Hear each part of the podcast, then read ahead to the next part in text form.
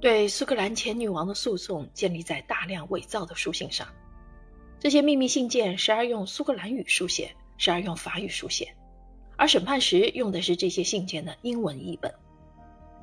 虽然玛丽·斯图亚特对此提出抗议，这些书信还是被认定为图谋刺杀伊丽莎白的证据。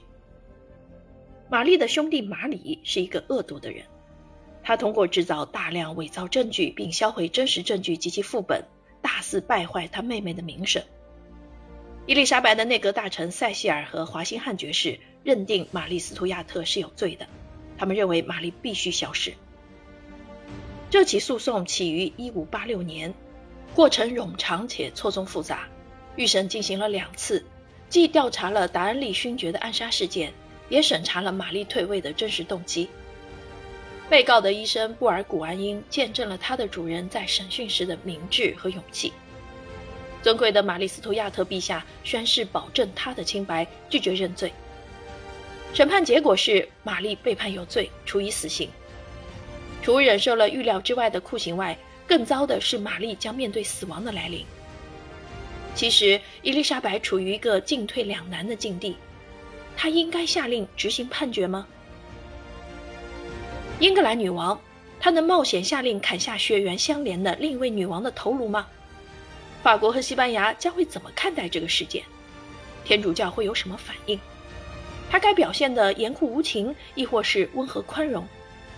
同时，他应该如何向议会、向民众证明君王有权合法的砍下另一名君王的头颅？这种做法是不是太不谨慎？